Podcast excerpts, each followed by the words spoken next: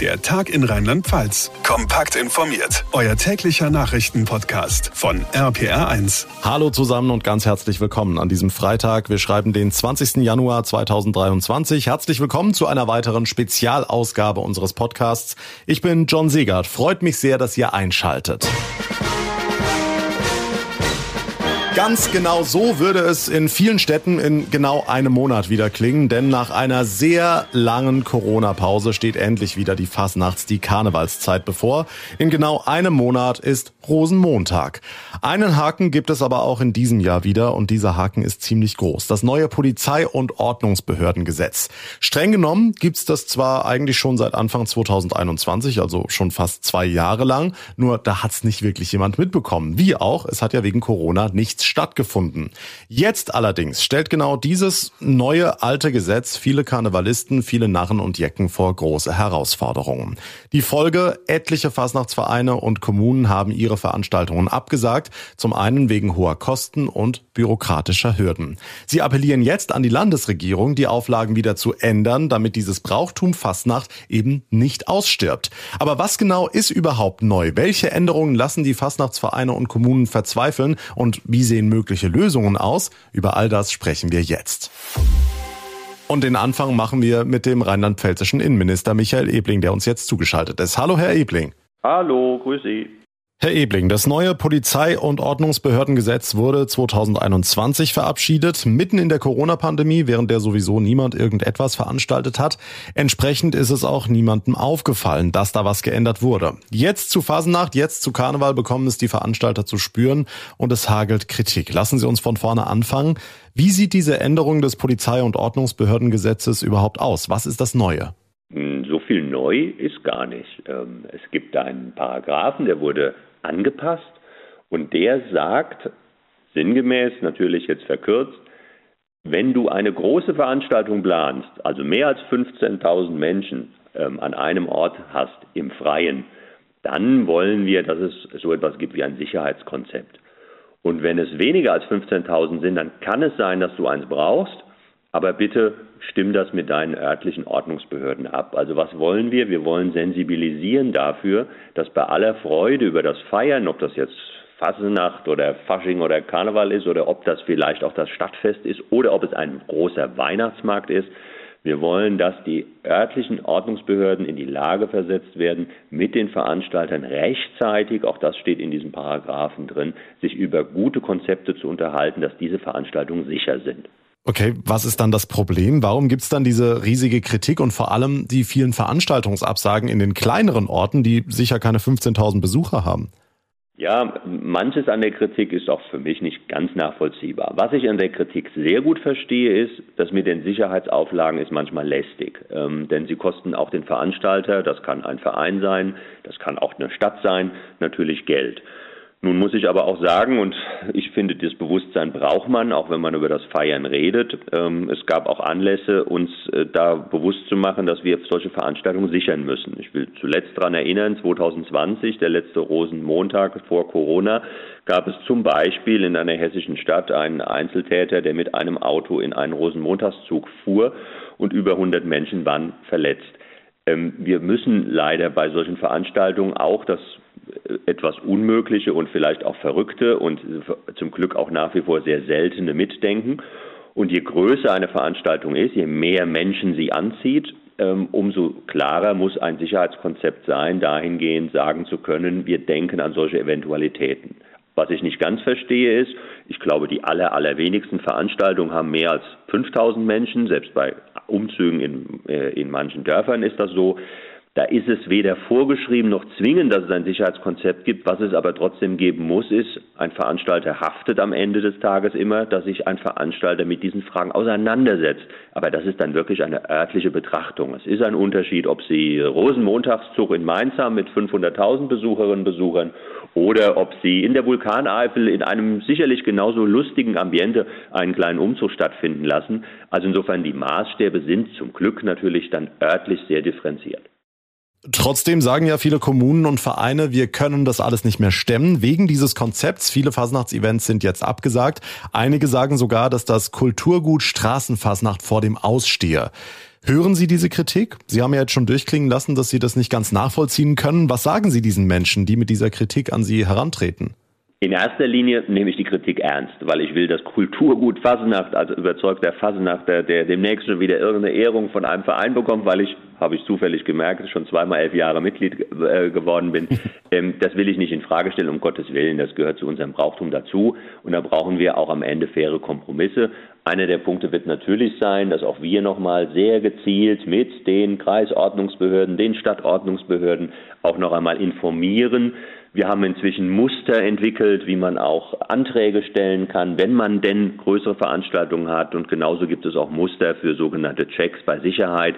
Vielleicht muss das noch etwas mehr in Anführungszeichen auch miteinander eingeübt werden. Und bei dem Miteinander sage ich ganz bewusst, das ist dann nicht nur eine Sache der Vereine, sondern natürlich auch der Behörden und sicherlich auch gerne, da fasse ich an die eigene Nase, auch ähm, äh, die des Ministeriums. Aber ich glaube, es lassen sich auch ähm, Kompromisse finden.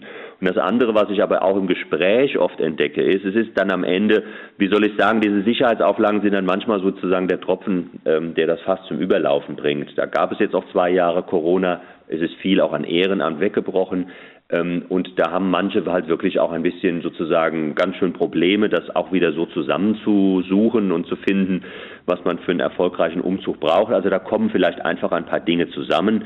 Aber natürlich, wir wollen unseren Beitrag auch im Gespräch miteinander und auch in der Information miteinander dazu leisten, dass hier nichts Verrücktes eingefordert wird, sondern ab einer bestimmten Veranstaltungsgröße wir eigentlich miteinander ein Verständnis haben sollten, dass Vorkehrungen getroffen werden müssen. Ja, die kosten sicherlich nochmal zusätzlich Geld, aber sie sind dann auch notwendig, um den Menschen das unbeschwerte Feiern zu ermöglichen. Okay, die Leute, die sowieso mit sehr großen Veranstaltungen zu tun haben, die werden sich sowieso Gedanken über ein Sicherheitskonzept machen müssen. Aber gucken wir mal ein bisschen weiter über die Fasnacht hinaus, weil da werden die meisten Veranstaltungen entweder abgesagt oder schon geregelt sein. Wenn unsere Hörerinnen und Hörer das alles jetzt gerade hören, die im Sommer vielleicht ein Weinfest oder eine Kerbe oder eine andere große Veranstaltung mit mehreren hundert oder mit mehreren tausend Leuten planen, was können Sie denen raten? Also unter 15.000 gibt es keine Pflicht für ein Sicherheitskonzept. Heißt es, die Veranstaltungen können normal stattfinden, wie auch vor Corona? Also grundsätzlich können die Veranstaltungen wie vor Corona stattfinden dass ein Veranstalter gewisse Haftungen übernimmt. In dem Moment, wo er veranstaltet, hat sich auch mit dem Gesetz nicht geändert. Das war am Ende schon immer so. Das Einzige, was uns belastet gemeinsam ist, dass es inzwischen halt auch ähm, ja, äh, Veranstaltungen gegeben hat, bei denen Menschen zu Schaden gekommen ist und deshalb natürlich sich an der anderen Stelle quasi die Sicherheitsüberlegungen verstärkt angestellt worden sind. Aber das Gesetz sagt, mit ab 15.000 musst du ein Konzept haben, wenn du zwischen 15.000 und 5.000 dich bewegst, kann es im Einzelfall sein, das entscheidet aber die Ordnungsbehörde vor Ort, dass es ein Konzept geben muss. Und jeder Veranstalter, jede Veranstalterin ist aber immer gut beraten, sich mit seiner Ordnungsbehörde rechtzeitig abzustimmen, dass man eben über die Dinge redet, über die man leider heutzutage auch reden muss. Sind die Zufahrtswege gut? Sind sie geschützt? Müssen sie geschützt werden? Wie viele Menschen erwarten wir?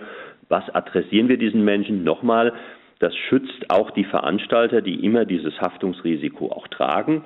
Das ist nichts Neues, das war vor Corona so, das ist nach Corona so, ähm, dass sie sich vorher genau diese Gedanken machen. Und da wollte dieses Gesetz einen wesentlichen Anteil dazu beiliefern, dass wir sensibilisiert sind, dass man nicht einfach sagt, na, es wird schon gut gehen und am Ende passiert etwas und wir gucken alle etwas äh, traurig aus der Wäsche und nicht nur traurig aus der Wäsche, sondern wir fragen uns, hätten wir nicht im Vorfeld etwas tun können? Und genau diese Frage, die müssen wir uns stellen. Und äh, das gehört zu einem klugen, abgewogenen Veranstaltungskonzept dazu. Ob ich ein kleines Weinfest mache, da ist die Frage sicherlich ganz schnell beantwortet. Oder ob ich einen großen Straßenumzug mache, da ist die Frage halt ein bisschen komplizierter zu beantworten, aber sie ist lösbar. Sagt der rheinland-pfälzische Innenminister Michael Ebling. Vielen Dank für das Gespräch. Sehr gerne. Wenn also der Innenminister kein Problem sieht beim neuen Gesetz, gibt's dann überhaupt eins? Fragen wir mal nach. Auf der anderen Seite sozusagen bei der Opposition im Landtag in Mainz. Stefan Wefelscheid ist parlamentarischer Geschäftsführer der Freien Wähler und hat schon vor Monaten gesagt, da kommt was auf uns zu. Herr Wefelscheid, wo ist der Haken? Was genau macht den Veranstaltern zu schaffen? Also zunächst mal ist es so, dass nach dem neuen POG differenziert wird zwischen der Größe einer Veranstaltung. Bei kleineren Veranstaltungen kann die Kommune die Auflage erteilen, dass Sicherheitskonzepte eingestellt werden, eingereicht werden. Bei größeren Veranstaltungen müssen sie eingereicht werden. Und das ist halt das Neue daran, dass sozusagen die Veranstalter äh, im Vorfeld die Verpflichtungen haben, ja, diese Sicherheitskonzepte zu erstellen, die vor der Novellierung des Polizei- und Ordnungsbehördengesetzes im Grunde die Polizei innehatte. Und das ist ja für insbesondere kleinere Veranstalter nicht so einfach, weil denen ja auch das Fachwissen dafür fehlt, worauf es eigentlich ankommt bei einem Sicherheitskonzept und was zu tun ist, was ja die Polizei in der Regel weiß. Ja, und dann wird's teuer. Ja, also wenn die Veranstaltung so groß ist, dass man ein Sicherheitskonzept einreichen muss, oder aber bei kleineren Veranstaltungen, wenn die Verwaltung darauf besteht, dass man es einreichen muss, dann bleibt dem Veranstalter nichts anderes übrig, als Fachleute zu beauftragen, die kosten natürlich Geld, ihnen dabei zu helfen, eine Konzeption auf die Beine zu stellen. Hm, Sie haben gesagt, bei kleineren Veranstaltungen kann die Kommune ein Konzept verlangen, muss aber nicht. Wird es denn irgendwo eine geben, die sagt, ich will kein Konzept bei den Risiken? Ja, in der Tat ist es so, bei den kleineren Veranstaltungen wird man kaum eine Gemeinde finden, die nicht darauf besteht, dass ein Sicherheitskonzept eingereicht wird, weil logischerweise, wenn am Ende was passiert, dann zeigen alle auf den Verwaltungsbeamten und sagen, warum hast du das Sicherheitskonzept nicht eingefordert? Insofern, um sich selbst zu schützen, jeder, der halbwegs auf Zack ist, wird dann sagen, ich brauche das Sicherheitskonzept. Deswegen ist die Kann-Vorschrift eigentlich eine Muss-Vorschrift. Und das führt dann eben dazu, dass kleinere Vereine auch aus Finanzkraft heraus gar nicht in der Lage sind, so etwas erfüllen zu können. Okay, letzte Frage. Was machen wir jetzt? Alles nochmal neu? Also zunächst mal ist die Idee ja nicht schlecht zu sagen, für äh, Sicherheit zu sorgen bei Veranstaltungen. Ich glaube aber, dass es grundsätzlich ein falscher Ansatz ist, dass der Veranstalter sozusagen lückenlose Sicherheitskonzepte äh, aufzustellen hat. Denn dafür zahlen wir ja Steuern, dass es eine Polizei gibt, die sich über so Fragen Gedanken macht. Beim Fußballspiel ist es ja auch so. 1,4 Millionen Euro sind im Jahr ausgegeben worden bei Spielen von Kaiserslautern. Das ist also möglich, dass bei so einem Profifußball der Staat mit seinen Polizeikräften für die Sicherheit sorgt. Wenn aber dann ein ehrenamtlicher Verein, ein Fastnachtsverein einen Umzug plant, dann muss er für die Sicherheit sorgen. Das passt nicht zusammen. Und da finde ich, müsste im Grunde das gesamte Gesetz, wie es jetzt äh, in der Praxis angewandt wird, novelliert werden sagt Stefan Wefelscheid, der parlamentarische Geschäftsführer der Freien Wählerfraktion. Vielen Dank. Seine Meinung, das neue Polizei- und Ordnungsbehördengesetz muss nochmal umgekrempelt werden, sonst werden viele Veranstalter überfordert.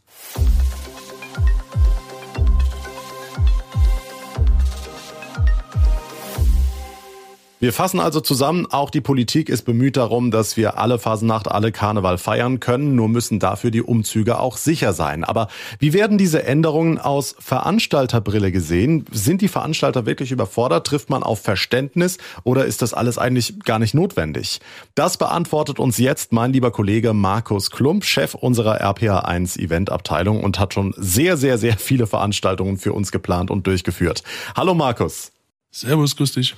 Markus, die Änderung des Polizei- und Ordnungsbehördengesetzes haben wir jetzt schon gehört, drüber gesprochen. Michael Ebling hat uns das Ganze zusammengefasst. Was bedeutet das durch die Veranstalter betrachtet? Weniger Arbeit, Klammer auf, leider, Klammer zu. Also, weil? Weil wir doch schon bei einigen Veranstaltungen auch äh, involviert sind oder waren mittlerweile, muss man ja sagen. Und wenn so ein Umzug wegfällt, wo auch danach noch Party war, ist das ganze Konzept halt in Frage gestellt und einige Sachen fallen weg. Nichtsdestotrotz einige Veranstaltungen wie in Heimbach-Weiß oder auch der Mainzer Umzug, wo wir auch sehr aktiv mit dem Mainzer Karnevalverein arbeiten, finden noch zum Glück statt. Aber es ist äh, sehr unterschiedlich im Land. Aber warum? Vielleicht kannst du uns das beantworten, weil die Maßgabe ist ja ab 15.000 braucht man dieses Konzept verpflichtend, drunter nicht. Nun sind ja viele Ortschaften, wo die 15.000 lange nicht erreicht sind. Warum sagen die trotzdem ab? Ja, ich glaube, es ist mittlerweile ein finanzielles Problem, äh, nicht nur durch die Auflagen des Landes, sondern es ist auch immer schwerer, Sponsoren zu generieren für diese Veranstaltung und angefangen vom Wurfmaterial über Absperrung der Strecke, Security, Technik, es ist alles deutlich teurer geworden und da werden oder kommen einige Vereine an ihre Grenzen, die es noch selbst organisieren, aber auch irgendwelche kleineren Orte, Städte, Gemeinden haben da immer mehr Schwierigkeiten, weil auch im Haushalt wahrscheinlich weniger Geld zur Verfügung steht und dann ist es die logische Konsequenz, äh, mit so einer guten Tradition äh, nach Corona nicht mehr anfangen zu dürfen, sondern einfach weiterhin da noch einen Schlussstrich zu ziehen. Und ähm, die Veranstaltungen, die ihr jetzt betreut, die eben mehr als diese 15.000 oder die dieses Sicherheitskonzept haben, ähm, Bedeutet das dann mehr Arbeit? Also anderswo fällt die Arbeit weg, weil die Veranstaltungen ab, abgesagt sind, aber die Veranstaltungen, die ihr durchführt, ist das dann mehr Arbeit für euch? Wir sind in der glücklichen Rolle, dass wir Medienpartner sind und auch die DJs und äh, Künstler zur Verfügung stellen. Die Mehrarbeit liegt auf der Seite des Veranstalters, was jetzt beim Mainzer Karnevalsverein zum Beispiel der Fall ist. Äh, auch mit einem sehr komplexen Sicherheitskonzept, um so eine Stadt in der Größenordnung auch abzusperren, was die Zufahrtsstraßen angeht. Aber das ist äh, vereinsseitig oder stadtseitig. Äh, wir als Medienpartner sind da nicht betroffen. Dennoch kennst du ja die Veranstalterbrille. Wie sieht so eine Kosten-Nutzen-Rechnung aus? Also ab, ab welcher Größenordnung denkt man sich, okay, äh, jetzt wird's so langsam kritisch, da äh, eigentlich brauchen wir das Ding gar nicht mehr machen? Ich gehe davon aus, dass jeder da eine seriöse Kalkulation anstellt und äh, je nachdem, was sie halt äh, hoffen, erwirtschaften zu können, äh, äh, ganz klar sehen, eine rote Zahl. Und wenn die zu dick wird und auch sonstige Refinanzierungsveranstaltungen übers Jahr nicht stattfinden können, da gibt's auch ganz viele von, die jetzt in der Corona-Zeit gelitten haben, dass einfach die Vereinskassen leerer sind. Da brauchen wir gar nicht vom Mitgliederschwund zu reden, sondern auch über normale Veranstaltungen, die Refinanzierung geringer ist. Ähm, ist es halt einfach der Fall, dass sie es nicht mehr umsetzen können. Inwieweit ist denn da auch äh, vielleicht äh, wirklich jede Absage nachvollziehbar und inwieweit ist das vielleicht auch eine Kettenreaktion? Hast du vorhin im Vorgespräch drüber gesprochen? Ähm, Veranstaltung, keine Ahnung, hast in, in einem Gebiet, in, einem Umkreis von 50 Kilometern, hast du zehn Veranstaltungen, jetzt sagen sieben ab. Was machen die anderen drei?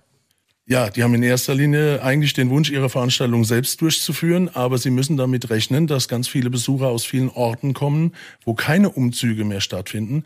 Und dann haben wir es mit einer unkalkulierbaren Menschenmasse zu tun, die man in keinster Weise abschätzen kann, was kommt dahin. Und wenn man das an Beispiel nimmt, von einer Großstadt wie Frankenthal, die jetzt mit 40.000 kalkuliert, drumrum Mannheim, Ludwigshafen, Weisenheim am Sand, alles abgesagt wird, Grünstadt, ist auch noch dabei, ist einfach mit zu rechnen, dass die Zahl enorm steigt und auf diese Massen kann so eine Stadt nicht vorbereitet sein. Und dann ist das Sicherheitskonzept eventuell obsolet, weil sie eben mit einer viel geringeren Besucherzahl gerechnet haben. Absolut richtig. Okay. Ähm, aus Eventsicht, hat man diese Verschärfung des Gesetzes denn jetzt gebraucht? Also Herr Ebling hat einen Zwischenfall letztes Jahr oder, oder, oder vor Corona angesprochen aus Hessen, wo ein äh, Autofahrer in eine Menschenmasse reingefahren ist bei einem Rosenmontagszug. Ähm, bestehen solche Risiken wirklich, dass eben Massenpanik auftritt, dass es Anschläge gibt? Hat sich die Qualität der Events verändert?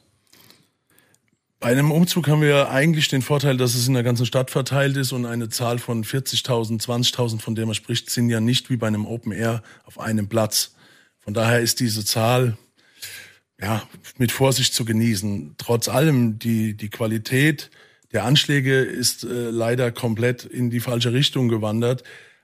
Ob wir das ausschließlich durch äh, Straßensperren mit Fahrzeugen regeln kann, sei mal dahingestellt, weil wir wissen leider, dass auch Anschläge anders ausgeübt werden können, könnten. Aber äh, wenn man jetzt die Eventbrille aufhat, äh, wenn du mit sowas anfängst, äh, dann reden wir mittlerweile alle Veranstaltungen oder müssen wir alle Veranstaltungen totreden, weil das Anschlagsrisiko ist gestiegen und es wird immer schlimmer und die Ideen werden auch immer leider perverser, wenn man das mal so deutlich sagen muss. So eine absolute Sicherheit gibt's da wahrscheinlich nicht. Wir hatten ja dann auch äh, vor Corona Taschenkontrollen. Äh, ich weiß, bei ganz großen äh, Open Airs und Konzerten läuft dann noch der, der Sprengstoffhund äh, rum und guckt, ob da irgendwas an der Bühne ist. Dann hast du die äh, Zufahrtsbegrenzung, dass da eben Poller oder LKW stehen, dass kein, kein LKW auf dieses Festgelände fahren kann. Also es wird immer doller. Jetzt haben sagen einige kritische Stimmen, dass die äh, dass, dass das Brauchtum Straßenfassnacht vorm Ende steht. Würdest du das so unterschreiben? Es ist eine harte Formulierung, aber man hat von anderen Veranstaltungen auch gelernt, wenn sie in einer Regelmäßigkeit wie jetzt durch Corona und dann durch solche Auflagen länger ausfallen, wird es immer schwerer, die wieder zu statten. Das sind äh, Vereinsauflösungen, das sind Vereinsreduzierungen von der Größe und dann die Aufgaben, die mehr werden. Dann wird es perspektivisch aussterben, ist vielleicht ein zu hartes Wort, aber es wird weiterhin sich reduzieren erstmal. Mhm. Abschließend jetzt, du hast betont, wir sind oft mit RPR1 Medienpartner. Ähm, jetzt gesprochen an die Veranstalter, die uns jetzt gerade zuhören, ähm, die jetzt vielleicht schon im Sommer sind bei ihren Kerven, bei ihren Weinfesten, bei ihren sonstigen Veranstaltungen. Was würdest du denen raten? Sie haben jetzt rechnen mit 5000 Leuten, müssen dieses Sicherheitskonzept von 15.000 eben gar nicht erfüllen. Ähm, würdest du trotzdem auch wenn jetzt ganz viele Veranstalter absagen, raten, diese Veranstaltung in diesem Sommer durchzuführen? Auf jeden Fall. Äh, ich äh, empfehle ein rechtzeitiges Gespräch, was in den meisten Fällen ja sowieso stattfindet, zwischen Veranstalter und äh, Kommune, Gemeinde, um bestmögliche Lösungen zu finden, um Veranstaltungen am Leben zu erhalten, weil die Leute wollen feiern und müssen auch feiern dürfen. Und wir geben besser kontrolliert äh, vor, wo es passieren kann, wie das eine Dynamik reinkommt und jeder feiert wie und wann und wo er will, dann wird's unkontrollierbar sagt der Leiter Event von Radio APA 1. Dankeschön, Markus Klump. Gerne.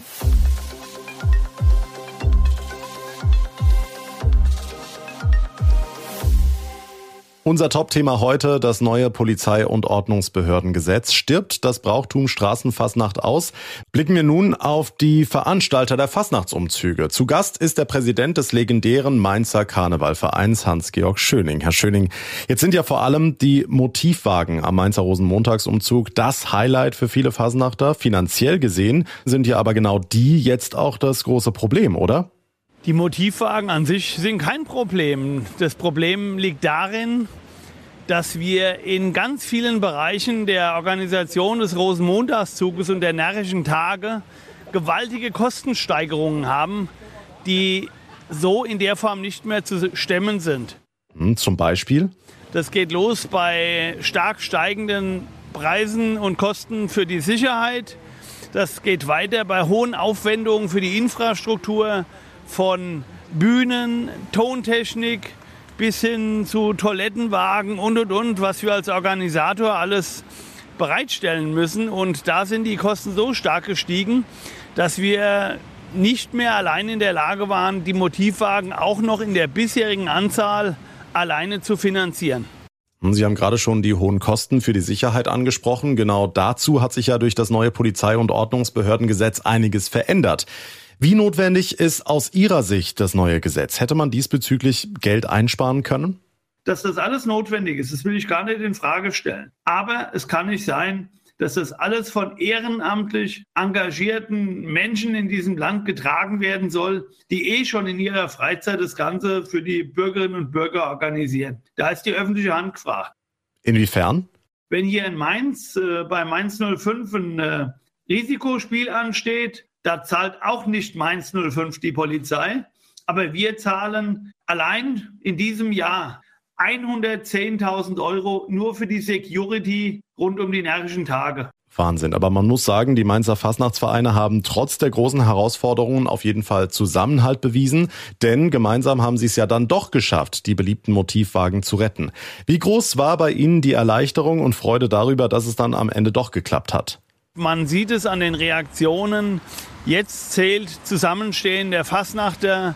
Wir zeigen Solidarität, um gemeinsam eine tolle Kampagne, einen tollen Rosenmontagszug auf die Beine zu stellen.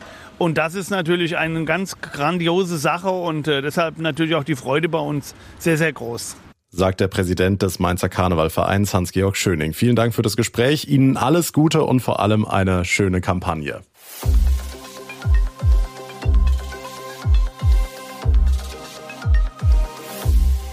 Und damit sind wir schon am Ende unserer kleinen Spezialausgabe angekommen. Und ich würde mich über eure Meinung, über eure Erfahrungsberichte freuen. Habt ihr auch mit Veranstaltungsabsagen zu kämpfen? Muss euer Verein auch den legendären Straßenumzug, die legendäre Prunksitzung, was auch immer absagen, wegen dieses neuen Gesetzes? Warum macht es euch zu schaffen? Oder findet ihr es vielleicht auch richtig gut, dass dieses Gesetz gekommen ist? Schreibt mir eure Meinung per Instagram, per Facebook oder einfach per Mail. Alle Kontaktmöglichkeiten habe ich euch wie immer in den Show Notes verlinkt. Ansonsten würde ich mich mich über jegliches Feedback freuen, auch gerne als Bewertung, zum Beispiel bei Apple Podcasts oder bei Spotify. Und wenn ihr uns abonniert, unseren Podcast, dann kriegt ihr jede Woche eine Info, sobald die neueste Ausgabe online ist. Geht auch natürlich in unserer RPA1 App. Mein Name ist John Siegert. Ich bedanke mich ganz herzlich für eure Aufmerksamkeit und für euer Interesse. Wir hören uns dann in der nächsten Folge wieder. Bis dahin wünsche ich euch eine gute Zeit, ein schönes Wochenende und vor allem bleibt gesund. Der Tag in Rheinland-Pfalz, das Infomagazin, täglich auch bei RPA RPR1. Jetzt abonnieren.